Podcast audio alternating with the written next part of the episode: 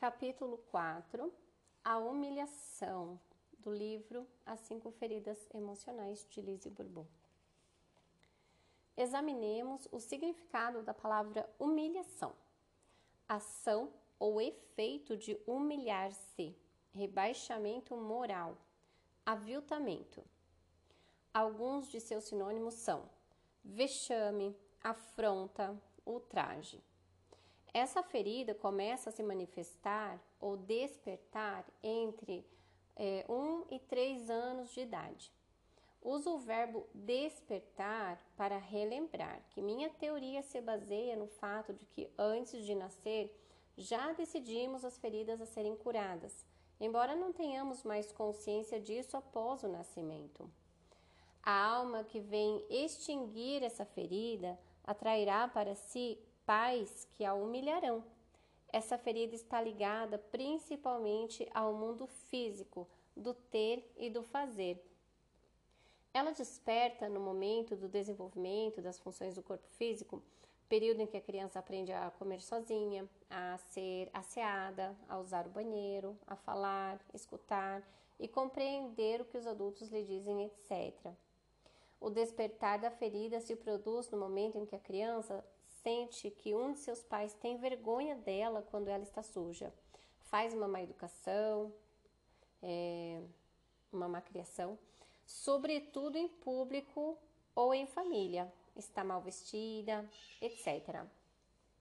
Independentemente da circunstância que leva a criança a sentir-se aviltada, degradada, ultrajada ou envergonhada em termos físicos, a ferida é despertada e ganha amplitude. Tomemos o exemplo do bebê que brinca com seu cocô, espalhando pelo chão ou fazendo alguma outra arte nojenta. A ferida desperta quando ele ouve a mãe contar ao pai o que aconteceu, chamando de pouquinho. Mesmo em idade tenra, o bebê pode perceber o nojo nos pais e se sentir humilhado envergonhado. Lembro-me de um episódio quando eu tinha seis anos e era interna num colégio de freiras. Dormíamos todas juntas numa gran... num grande dormitório e quando uma garotinha fez xixi na cama, a religiosa a obrigou a percorrer as salas de aula no dia seguinte com seu lençol sujo nas costas, humilhando-a e mortificando daquela maneira. A freira julgava que aquilo não se repetiria mais. Todos sabemos que acontece justamente o contrário. Esse tipo de humilhação agrava a situação. Toda criança que tem uma ferida da humilhação e vive tal experiência verá sua ferida piorar. A sexualidade também contribui com a sua cota de potencial humilhação. Por exemplo, quando a mãe surpreende o filho se masturbando e exclama: Que vergonha! Isso não se faz! O menino se sente mortificado, envergonhado e mais tarde terá problema no campo sexual. Se a criança surpreende o pai ou a mãe sem roupa e percebe que ele ou ela está constrangido, pois fica preocupando, se, é, procurando se esconder, aprende que se deve ter vergonha do próprio corpo. Essa ferida pode então ser vivida em diferentes domínios, dependendo do que aconteceu entre 1 e 3 anos de idade. A criança, achando que não tem liberdade para agir ou se movimentar como quer no nível físico, se sente rebaixada e excessivamente controlada pelos pais. Por exemplo, um pai repreende e coloca de castigo o filho que, com a roupa limpa, foi brincar na lama logo antes da chegada dos convidados. Se os pais contam o incidente aos convidados na frente da criança, a humilhação virá ainda mais forte. Esse comportamento pode levar a criança a acreditar que enoja seus pais. Sente-se então humilhada e tem vergonha do próprio comportamento. Em contrapartida, é frequente ouvir as pessoas contando todas as coisas erradas que fizeram quando jovens e adolescentes. É como se procurassem situações para reviver a humilhação. Ao contrário das outras quatro feridas vividas com um genitor específico ou com a pessoa que desempenhou esse papel, a ferida da humilhação é comumente vivida com a mãe. No entanto, pode ser vivida com o pai, quando este exerce o controle e faz o papel de mãe, ensinando a criança a ser asseada, etc. É possível também que a ferida da humilhação esteja ligada à mãe no campo da sexualidade e do asseio, e ao pai no campo do aprendizado, da audição e da fala. Nesse caso, o acerto de contas teria que ser feito com os dois pais. A criança que vive a humilhação forjará para si a máscara do masoquista. O masoquismo é o comportamento de uma pessoa que encontra satisfação e até prazer em sofrer. Em geral, ela procura a dor e a humilhação de maneira inconsciente. Ela se planeja para se machucar ou castigar antes que o outro faça. Embora eu tenha dito que a humilhação ou a vergonha que o masoquista vive se situa nos domínios do ter e do fazer, por vezes ele faz de tudo para conseguir ser como os outros gostariam que ele fosse. Mas é o que ele faz ou não faz, ou o que tem ou não tem, que desencadeia sua ferida da humilhação. Também observei que fazer e ter coisas se tornam meios para compensar a ferida. A partir de agora, quando eu utilizar o termo masoquista, lembre-se de que estou me referindo à pessoa que sofre de humilhação e que veste uma máscara de masoquista para evitar sofrer e viver a dor associada à humilhação. Repito o que escrevi nos capítulos anteriores. Uma pessoa pode viver uma experiência de vergonha ou de humilhação sem que a ferida da humilhação seja despertada. Por outro lado, uma pessoa masoquista pode viver uma experiência de rejeição e se sentir mais humilhada do que rejeitada. É verdade que os cinco tipos de pessoa mencionados aqui podem ter vergonha, entretanto, parece até que é a pessoa com a ferida da humilhação que sente com mais regularidade. Devo esclarecer agora que a diferença entre vergonha e culpa é, sentimos-nos culpados quando julgamos errado algo que fizemos ou deixamos de fazer. Temos vergonha quando nos consideramos incorretos com relação ao que acabamos de fazer. O oposto da vergonha é o orgulho. A partir do momento em que a pessoa não sente orgulho de si mesma, ela sente vergonha, acusa a si própria e é levada a querer se esconder. Uma pessoa pode se sentir culpada sem ter vergonha, mas não pode ter vergonha sem se sentir culpada. Na descrição física da máscara do masoquista, como este se julga sujo, sem coração, porco ou menor do que os outros, ele desenvolve um corpo grande que lhe dá vergonha. Um corpo grande é diferente de um corpo musculoso. Um indivíduo pode pesar 20 quilos a mais que o seu peso normal e não ser gordo. Talvez tenha a aparência de uma pessoa forte. O masoquista, por sua vez, é grande por conta do excesso de gordura. Seu corpo é rechonchudo, parece mais compacto do que largo. Podemos notar isso ao observá-lo de costas. A pessoa forte é mais musculosa, com o corpo mais largo do que o compacto. E vista de costas, não dá a impressão de ser gorda. Essa descrição se aplica tanto às mulheres quanto aos homens. Se apenas uma parte do corpo é grande e protuberante, por exemplo, a barriga, as nádegas ou os seios, isso indica uma ferida da humilhação menos intensa. Podemos também associar a máscara de masoquista às seguintes características: estatura baixa, pescoço largo e inchado, tensões no pescoço, na garganta, nos maxilares e na pelvis. Ele costuma ter um rosto redondo e seus olhos são arregalados e inocentes, como os de uma criança. É evidente que uma pessoa com todas essas características físicas sofre de uma ferida mais intensa. Trabalhei com centenas de masoquistas, a maioria mulheres, que apresentavam uma ferida da humilhação evidente. Várias delas levaram até um ano para admitir que tinham vergonha de si mesmas ou se sentiam humilhadas. Se você reconhece em seu corpo as características físicas do masoquista e tem dificuldade em perceber sua ferida da humilhação, não se preocupe e gaste o tempo que for preciso para fazer isso. Aliás, não gostar de apressar as coisas constitui uma das características do masoquista. É difícil para ele, inclusive, acelerar o ritmo quando necessário e sente vergonha por não conseguir chegar tão rápido quanto os outros. Ele precisa aprender a se dar o direito de avançar no próprio ritmo. É difícil reconhecer a máscara do masoquista nas pessoas que conseguem controlar bem o peso.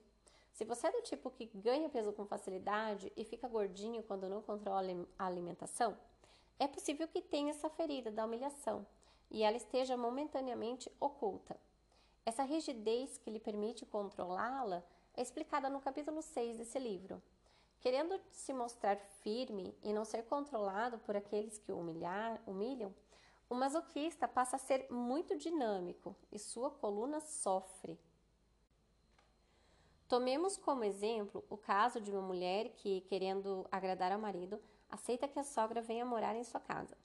Pouco tempo depois, a sogra fica doente e ela se julga então obrigada a cuidar dela.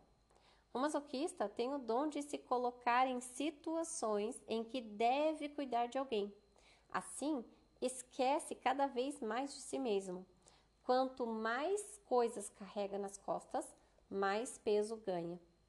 Toda vez que o masoquista tenta fazer tudo pelos outros, ele deseja, na realidade, criar restrições e obrigações para si próprio. Ele acredita que despender tempo para ajudar os demais é algo que não lhe trará vergonha. No entanto, muitas vezes sente-se humilhado porque os outros se aproveitam dele. Aliás, ele raramente se sente reconhecido pelo que faz. Ouvi várias mulheres masoquistas dizerem que estavam cheias de bancar a empregada. embora se queixassem, continuavam a agir assim, pois não percebiam que elas mesmas haviam criado tais obrigações. Também ouvi diversos desabafos, como por exemplo, após 30 anos de bons serviços e direção, me jogou na rua feito lixo. Esse tipo de pessoa que se considera dedicada não se sente realmente reconhecida. Além disso, é fácil perceber o sentimento de humilhação exposto nessa frase. Uma pessoa não masoquista tenderia a dizer: Após 30 anos de serviço, eles me despediram, sem usar o termo lixo. O masoquista não compreende que, fazendo tudo para os outros, os degrada e humilha, fazendo-os sentir que, sem sua ajuda, não serão bem-sucedidos. É comum, inclusive, o masoquista afirmar perante a família e os amigos que determinada pessoa não faz nada sem ele e isso diante da própria pessoa que se sentirá duplamente humilhada. É importante que ele se dê conta de que não precisa ocupar tanto espaço na vida de seus conhecidos, mas em geral ele não percebe que age dessa forma, pois costuma fazê-lo de maneira sutil. Eis porque seu corpo físico ocupa muito espaço. Ele reflete sua crença. Quando o masoquista conseguir se achar especial e importante, não terá mais que provar isso para os outros reconhecendo-se, seu corpo não precisará mais ocupar tanto espaço. Ele parece controlar-se, mas esse controle é motivado principalmente pelo medo de ter vergonha dos que lhe são próximos ou de si mesmo. A mãe masoquista, por exemplo, tende a controlar o vestuário, a aparência e o asseio de seus filhos e de seu parceiro. É o tipo de mãe que quer que os filhos cuidem do próprio asseio desde muito pequenos. Se ela não conseguir isso, sentirá vergonha de si mesmo como mãe. Como o masoquista, homem ou mulher, é frequentemente apegado à mãe, ele vai fazer de tudo para não lhe causar vergonha. Ela tem bastante influência sobre o masoquista, mesmo que isso aconteça de modo inconsciente e involuntário. Ele vê a mãe como um grande peso a ser carregado, o que lhe oferece, o que lhe fornece outra boa razão para se julgar um apoio bem sólido. Essa influência continua inclusive após a morte dela. Embora isso lhe provoque um sentimento de vergonha, em geral, o masoquista se sente consolado ou libertado pela morte da mãe, pois ele costumava permitir que ela sufocasse sua liberdade. Apenas quando a ferida da humilhação está em vias de ser curada é que essa influência se atenua. Mas há aqueles que são de tal forma apegados à mãe que quando, estão, que quando esta morre, tem uma forte crise de agorafobia. Infelizmente, esses indivíduos costumam ser medicados como se fossem depressivos. E, como não são tratados de modo correto pela doença que de fato têm, levam muito tempo para se recuperar. O masoquista tem dificuldade para exprimir suas reais necessidades e o que sente verdadeiramente. Desde jovem, evita falar com medo de se envergonhar ou causar vergonha a alguém. Os pais de uma criança masoquista lhe dizem frequentemente que o que acontece na família não é da conta de ninguém e que ela não deve falar sobre isso. Deve guardar tudo para si. As situações vexaminosas ou os membros da família dos quais temos vergonha devem ser mantidos em segredo. Não se fala, por exemplo, de um tio na prisão, de um irmão suicida, de um membro da família internado no hospital psiquiátrico, etc. Certa vez, um homem me contou que se envergonhava por ter feito sua mãe sofrer quando ele era jovem, ao roubar dinheiro de sua bolsa. Ele considerava inaceitável fazer, fazer isso com uma mãe que já se privava de tudo em prol dos filhos. Ele nunca havia contado aquilo a ninguém. Se pensarmos nas centenas de pequenos segredos como esse que ele guarda dentro de si, compreenderemos por que esse homem tinha problemas na garganta e na voz. Algumas pessoas né, me confidenciaram a vergonha que sentiam na adolescência, quando desejavam coisas caras, quando sua mãe se privava do essencial. Elas não ousavam falar desses desejos, principalmente com a mãe. Em geral, o masoquista chega ao ponto de perder o contato com os próprios desejos para não desagradar a mãe. O masoquista costuma ser hipersensível Qualquer coisa o afeta, por isso faz de tudo para não magoar os outros. Quando alguém, sobretudo seus entes queridos, se sente infeliz, ele se julga culpado. Acha que deveria ou não deveria ter dito ou feito alguma coisa. Não compreende que, ao se manter focado nas necessidades dos outros, não escuta as suas próprias. Dos cinco tipos de personalidade, o masoquista é o que menos ouve suas necessidades, embora quase sempre tenha consciência do que quer. Ele sofre com isso, o que contribui para alimentar sua ferida da humilhação e sua máscara de masoquista. Ele faz tudo para se mostrar útil. É uma maneira de esconder sua ferida e ter a ilusão de que não sofre de humilhação. O masoquista costuma ter a capacidade de fazer os outros rirem. Ele é muito expressivo e engraçado contando histórias e coloca-se como alvo do riso das pessoas. É uma maneira inconsciente de se humilhar e se rebaixar. Assim, talvez ninguém adivinhe que, sob as palavras que despertam as risadas, se esconde o medo da vergonha. A menor crítica feita a seu respeito faz sentir-se degradado. Além disso, ele é um especialista em menosprezar a si mesmo. Vê-se muito menor e menos importante do que é na realidade. Para ele é inconcebível que os outros o considerem uma pessoa especial ou importante. Observei que o diminutivo está muito presente em seu vocabulário. Ele dirá coisas como: Tem um minutinho para mim? Posso dar uma sugestãozinha? Sua letra é miúda, assim como seus passos. Ele gosta de carros pequenos, casas pequenas, objetos pequenos, pouca comida, etc. Se você se reconhece na descrição do masoquista e não tem consciência de falar dessa maneira, sugiro que peça a seus amigos que o observem e escutem. Em geral, somos os últimos a nos conhecer de verdade. Quando o masoquista usa o termo grande, é na verdade para se rebaixar e se humilhar. Se ele se sujar comendo, por exemplo, o que é bastante frequente, dirá ou pensará: Que grande porco eu sou! Certo dia, numa reunião social, eu estava na companhia de uma senhora do tipo masoquista que estava indo muito bem vestida e usava joias deslumbrantes. Elogiei-a e ela me respondeu: Pareço uma grande milionária, não acha? Mas só pareço. O indivíduo que sofre de humilhação é sempre levado a se recriminar por tudo e até mesmo a assumir a culpa pelos outros. É sua maneira de ser uma boa pessoa. Um homem masoquista que contou que quando sua esposa se sente culpada de alguma coisa, ele se deixa facilmente convencer de que a culpa é dele. Por exemplo, ela lhe dá uma lista de compras e se esquece de anotar um item que é comprado regularmente. Ele volta da loja sem aquele item e é repreendido. Por que você não lembrou? Você sabe muito bem que compramos isso toda semana. Ele se sente culpado e se recrimina. Não compreende que ela o acusa porque se sente culpada. Mas mesmo que ela tivesse lamentado o próprio esquecimento, ele se odiaria por não ter pensado em comprá-lo e se desculparia. Esse exemplo ilustra fielmente o hábito que o masoquista tem de assumir a culpa e de se recriminar por tudo, até mesmo pelo que não é de sua responsabilidade. Assumir a culpa e se desculpar nunca resolvem nada, pois todas as vezes que esse tipo de situação se repete, ele se culpa novamente. É importante ressaltar que os outros não podem nos fazer sentir culpados, pois a culpa só pode vir de dentro de nós. A pessoa masoquista, em geral, se sente impotente diante dos amigos mais chegados. Quando é repreendida, reação que ela traz de maneira inconsciente, fica perplexa, não sabendo o que dizer para se defender. Censura-se e sofre pela situação. Em seguida, tentará encontrar justificativas e explicações com a finalidade de fazer as pazes. Julgando-se culpada, acha que é seu dever conciliar as coisas. Todos os cinco tipos de caráter se sentem culpados por razões distintas. O masoquista, por sentir-se humilhado com facilidade, é mais suscetível à culpa.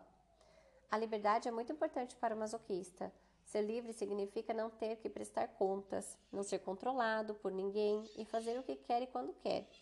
Em criança, o masoquista sentia-se preso, sobretudo aos pais. Estes o impediam de ter os amigos que ele queria ou de sair à vontade e lhe davam várias tarefas ou responsabilidades em casa, como cuidar das outras crianças. Em geral, o masoquista é induzido a criar obrigações para si mesmo com mais regularidade do que o normal. Quando sente que não há ninguém para refreá-lo, ele explode. Vive a vida a fundo, sem limites, e exagera. Come demais, compra demais, cozinha demais, bebe demais, transa demais, quer ajudar demais, trabalha demais, gasta demais, acha que tem coisas demais, fala demais. Quando adotam desses comportamentos, tem vergonha de si mesmo, sentindo-se mal com os olhares ou os comentários dos outros. Daí seu temor de chegar ao seu limite, pois está convencido de que fará coisas vexatórias, tanto no plano sexual quanto no social. Além disso, acha que se cuidar muito de si não será útil aos outros. Isso vem despertar a humilhação vivida na juventude, quando ele ousava se recusar a cuidar dos outros. Há muita energia bloqueada no corpo do masoquista. Se ele se permitisse, sem vergonha ou culpa, ser livre como precisa, seu corpo emagreceria, pois ele desbloquearia a energia. O maior medo do masoquista é, portanto, a liberdade. No fundo, ele está convencido de que não saberia administrar o fato de ser livre. Logo, arranja inconscientemente um jeito de não sê-lo. Ele acha que fazendo as próprias escolhas não será controlado pelos outros, mas suas decisões costumam resultar no oposto, ou seja, em mais coerções e obrigações. Veja alguns exemplos de como isso acontece. O rapaz se sente na prisão dentro da, de casa por conta de sua esposa controladora.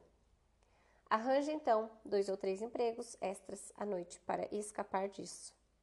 Julga-se livre, mas na realidade não tem mais liberdade para se divertir e curtir o filho. A moça está solteira e, para se sentir livre, compra a própria casa. E não tem mais tempo livre para si, pois ficou sobrecarregada com tantas tarefas que a situação exige.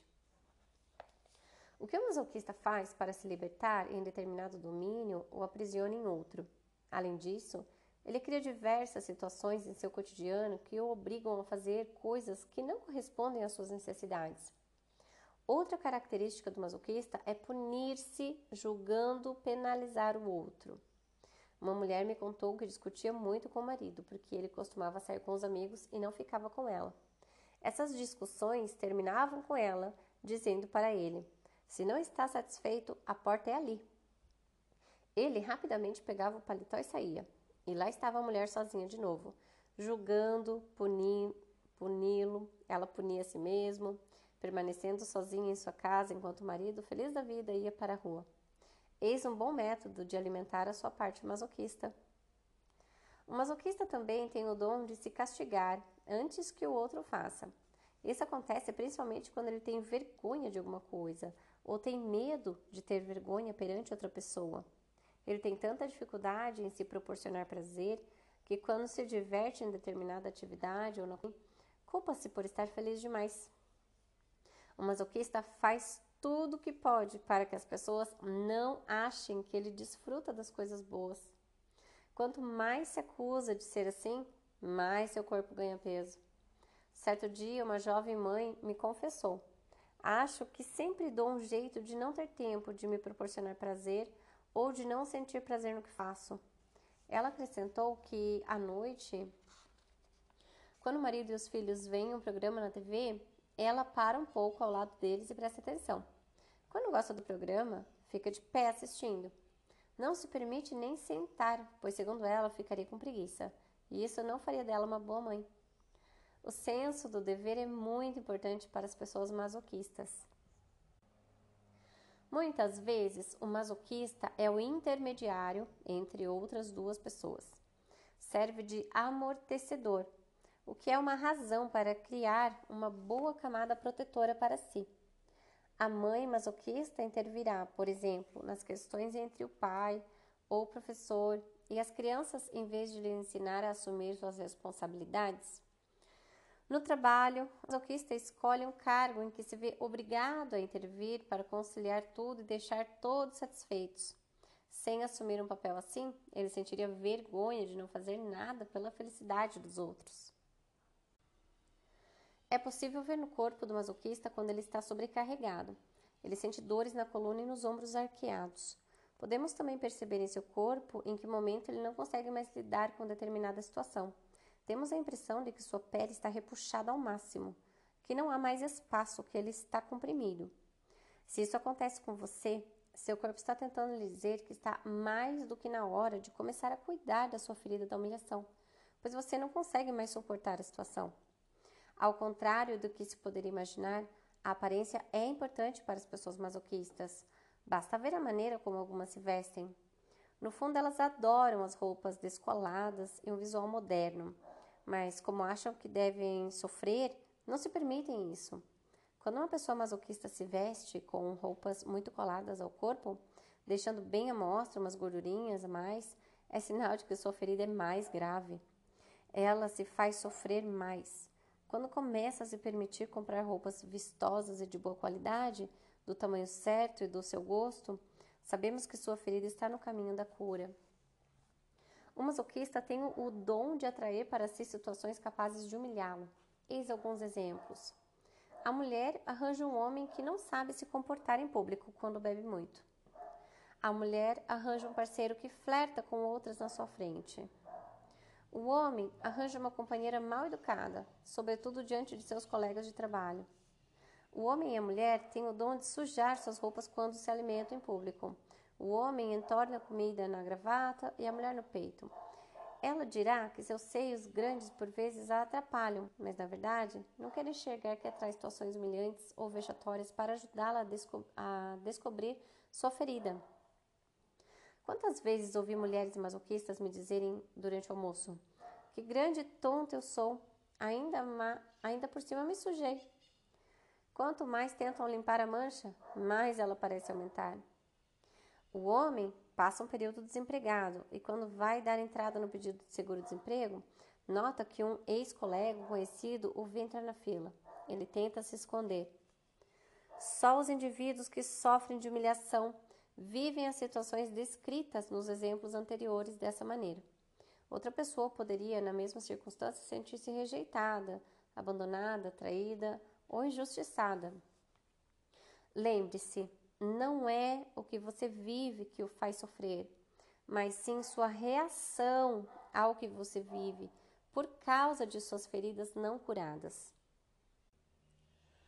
O nojo é um sentimento muito vivenciado pelo masoquista. Ele tem nojo de si mesmo ou de outras pessoas. Ele cria situações em que sentirá nojo e sua primeira reação será rejeitar aquilo que lhe dá repulsa. Conheci várias pessoas masoquistas que tinham nojo dos pais. Uma mãe suja, muito gorda pelo vulgar, um pai alcoólatra e fumante, inveterado, que cheirava mal ou saía com más companhias ou outras mulheres. Quando crianças, essas pessoas não queriam convidar os amigos para irem à sua casa, o que diminuía a possibilidade de ter tantos amigos quanto os outros.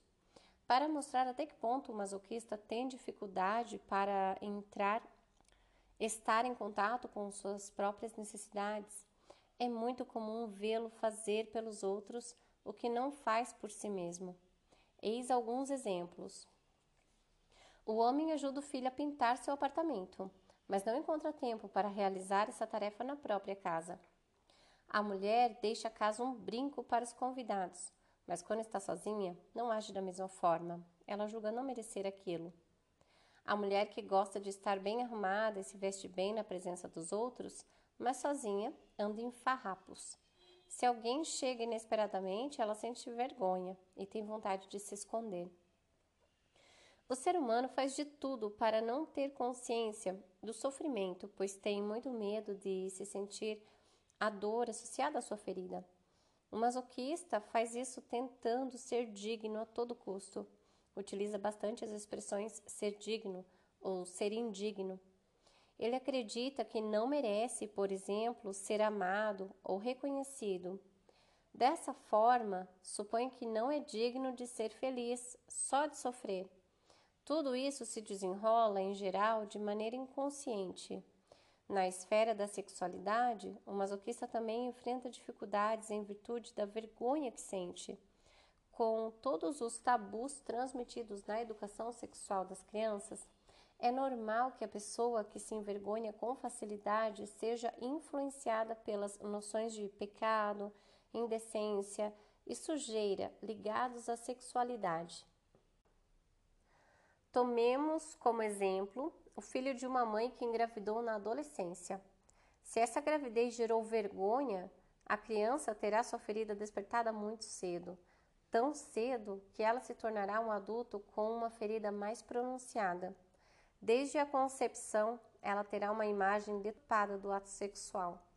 Sei que em nossos dias a sexualidade é muito mais livre do que antes, mas não se deixe enganar por isso. A vergonha sexual transmitida de geração em geração só será resolvida quando a ferida da humilhação for curada. Constatei ao longo dos anos que a maioria dos indivíduos que sofre de humilhação faz parte de famílias cujos membros têm problemas sexuais. Não foi à toa que todas essas almas se atraíram. A garota masoquista tende a se reprimir sexualmente em geral para não causar vergonha à mãe, que costuma ser controladora a esse respeito. A adolescente aprende que o sexo é nojento e mais tarde terá de trabalhar somente para conseguir livrar dessa crença.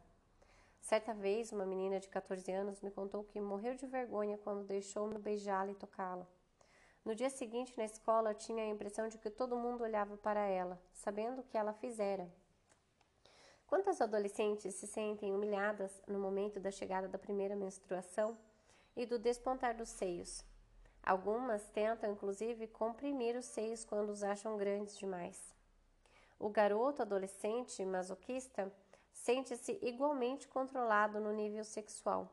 Morre de medo de ser surpreendido se masturbando. Mas, quando mais vergonhoso lhe parece o gesto, mais ele é impelido a repeti-lo. Atrairá assim situações humilhantes e vergonhosas com seus pais e amigos na esfera sexual. Na humilhação, é mais forte em geral entre mães e filhas. Se uma pessoa acha que o sexo é, é vergonhoso e sujo, tende a atrair o assédio e os abusos, sobretudo durante a infância e a adolescência. Sentirá tanta vergonha que não ousará falar disso com ninguém. Várias mulheres do tipo masoquista me contaram que, após reunirem toda a coragem para dizer às mães que estavam sofrendo assédio ou incesto, ouviram em resposta coisas como: A culpa é sua, você que é sexy demais. Quem manda provocar? Ou com certeza você fez alguma coisa para isso acontecer. Esse tipo de reação materna só faz intensificar o sentimento de humilhação, vergonha e culpa da filha.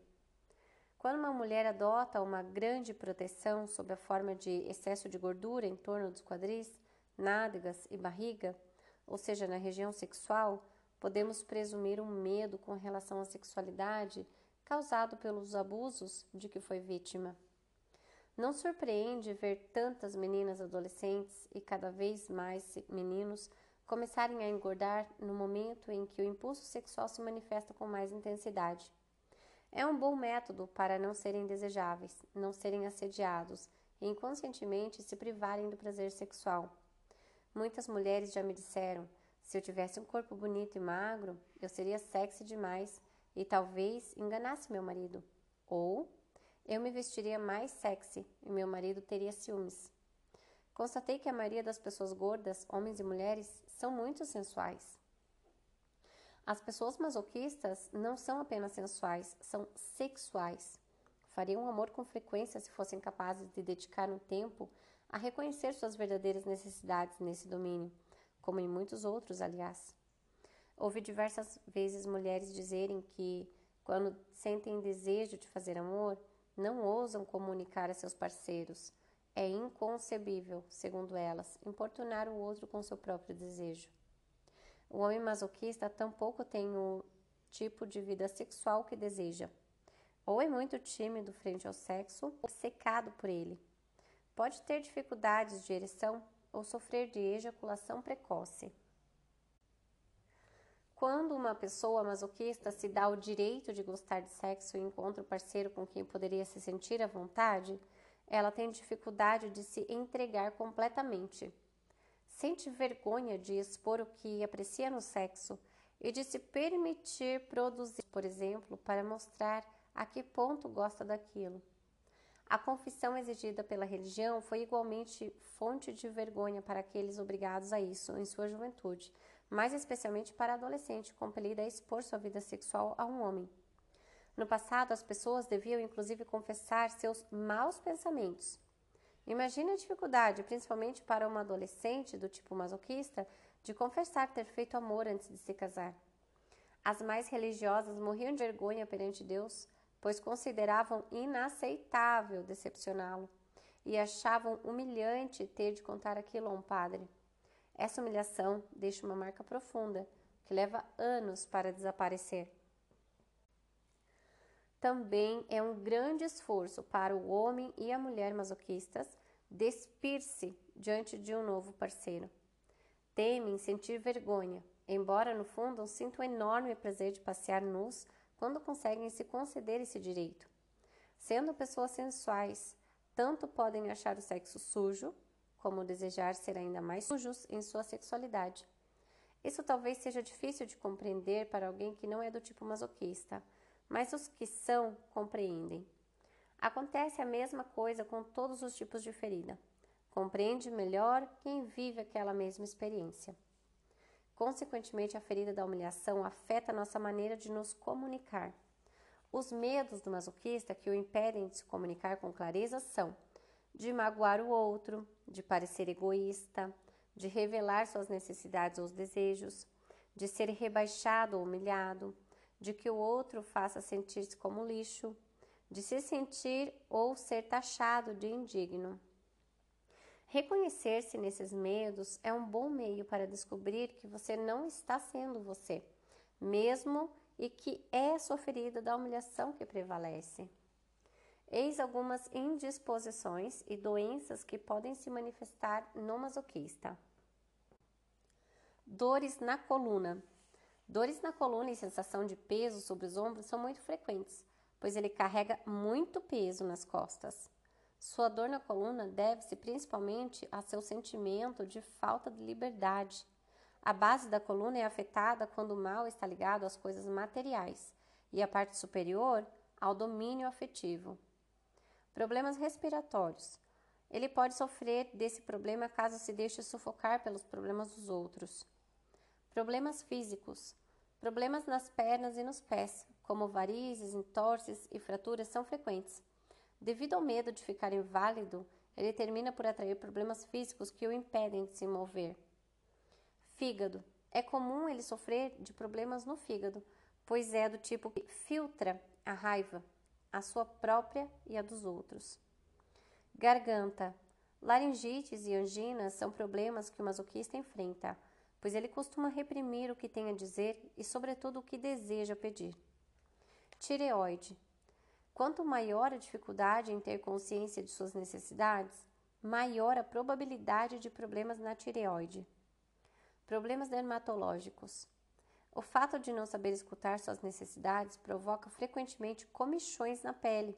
Sabemos que a expressão isso me dá uma coceira significa tem muita vontade de. Mas o masoquista não se permite isso, uma vez que seria vergonhoso querer se proporcionar prazer. Hipoglicemia e diabetes. Outro problema físico que pude observar nas pessoas masoquistas é o mau funcionamento do pâncreas, o que provoca hipoglicemia e diabetes. Essas doenças se manifestam nas pessoas que têm dificuldade de ter prazer ou nas que o aceitam, mas se sentem culpadas. Problemas cardíacos. O masoquista é predisposto a problemas cardíacos porque não se ama o suficiente. Ele não se julga importante o bastante para desfrutar do prazer. A região do coração, no ser humano, tem um elo direto com a alegria de viver e a capacidade de se proporcionar prazer. Intervenções cirúrgicas. Por causa de sua crença no sofrimento, não é raro ver um masoquista passar por diversas cirurgias. Se você estiver com um ou vários desses problemas físicos, há fortes chances de que eles sejam causados pelo comportamento ligado à sua máscara de masoquista. Essas doenças podem se manifestar com pessoas com outras feridas, mas parecem muito mais comuns nas que sofrem de humilhação. Em relação à alimentação, o masoquista é frequentemente extremista, ou come feito um glutão, ou só engole pequenas porções para fingir para si mesmo que não come muito e não sentir vergonha. Em contrapartida, ingere diversas pequenas porções, o que somando significa muito. Tem momentos de bulimia, em que comerás escondidas, sem, no entanto, se dar conta do que está comendo. É do tipo que come de pé, junto à bancada da cozinha, por exemplo.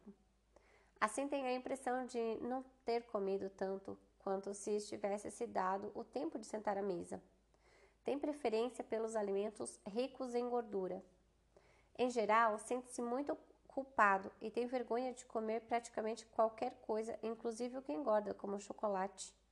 Uma participante de uma oficina que ministrei me contou que, quando está na fila do mercado, prestes a pagar, olha todas as bobagens que colocou no carrinho e tem vergonha do que as pessoas em volta podem pensar. Fica convencida de que a consideram uma baleia. O fato de achar que come demais não ajuda a pessoa masoquista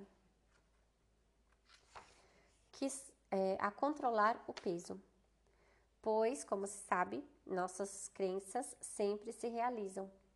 Quanto mais ela pensa e se sente culpada por ter comido demais, mais a comida ingerida faz engordar. Se uma pessoa absorve uma grande quantidade de alimentos e não ganha peso, é porque não tem a mesma atitude interior, a mesma crença. Os cientistas dirão que essas duas pessoas têm um metabolismo diferente.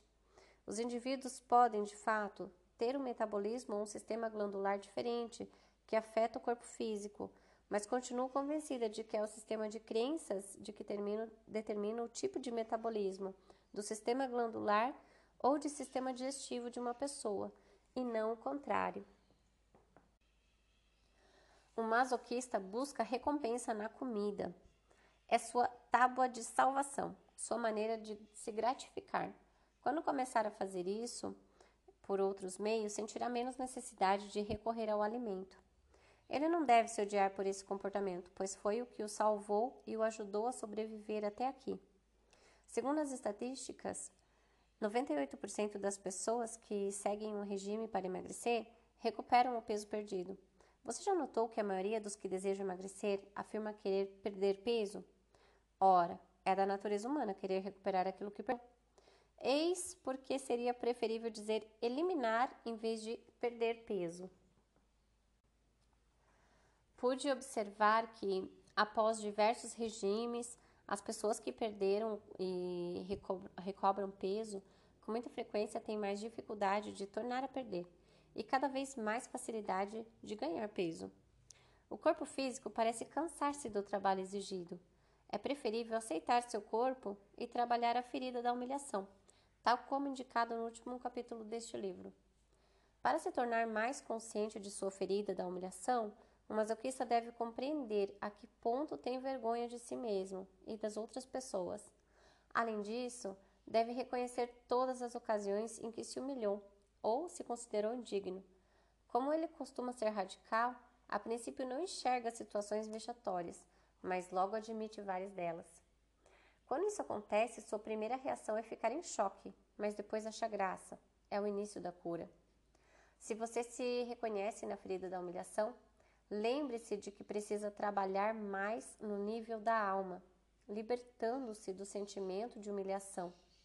Se você trabalha apenas no nível físico, controlando-se o tempo todo para não engordar ou para emagrecer, não está em harmonia com o seu plano de vida e deverá reencarnar num novo, num novo corpo, talvez ainda mais gordo.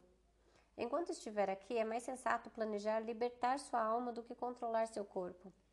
É importante saber que sua mãe ou seu pai também vivem a ferida da humilhação. Ao sentir compaixão por eles, será mais fácil senti-la por você mesmo.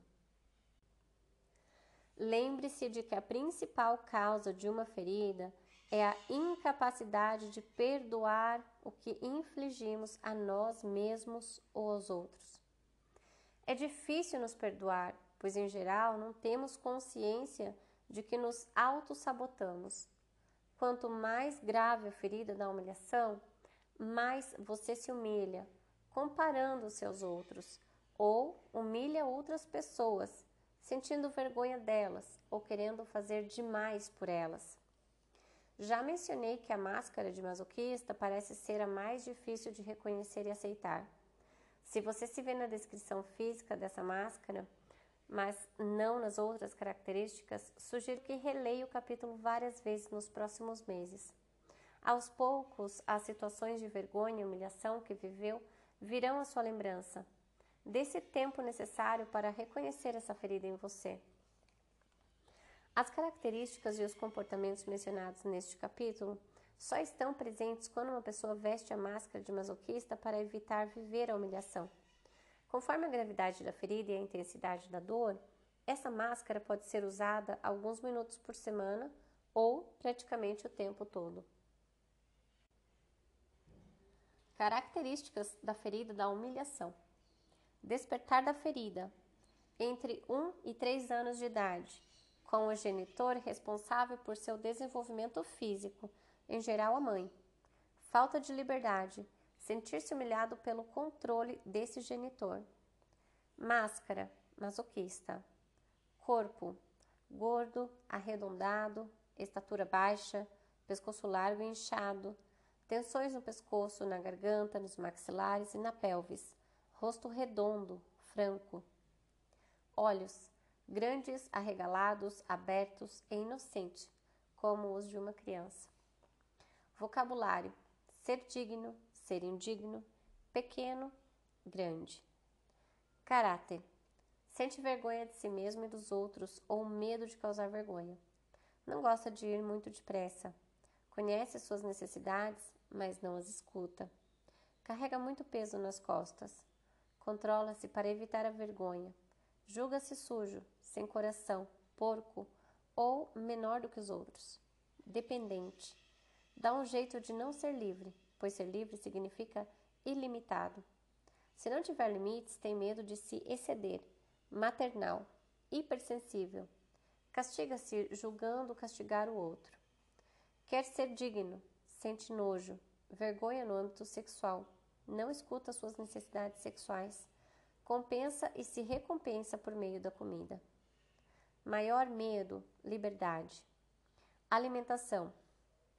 Gosta de alimentos ricos em gordura, bulimia, ingere várias pequenas porções, vergonha de comprar ou comer gulodices. Doenças possíveis: coluna, ombros, garganta, angina, laringite, problemas respiratórios, pernas, pés, varizes, entorses, fraturas, fígado, tireoide, comichões na pele, hipoglicemia, diabetes, coração.